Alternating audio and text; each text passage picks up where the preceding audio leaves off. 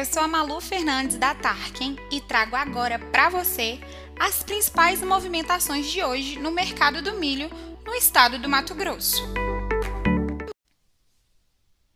A semana chega ao fim com os preços do milho em queda no estado. Em Sapezal e em Sinop, a cotação Tarkin fica na casa dos R$ 73,00 para o milho disponível.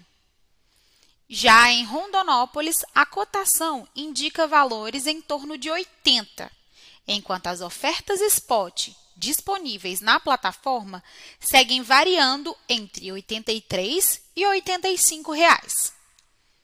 Cotação indicando os mesmos 80 reais por saca em Cáceres e 76 reais em Primavera do Leste. Encerramos a semana com poucas ofertas de milho e poucos negócios reportados. Previsão de lentidão nas negociações até o fim da colheita da soja e plantio da segunda safra de milho. Mesmo para a safrinha, as negociações pouco avançam durante a semana. Por hoje é só.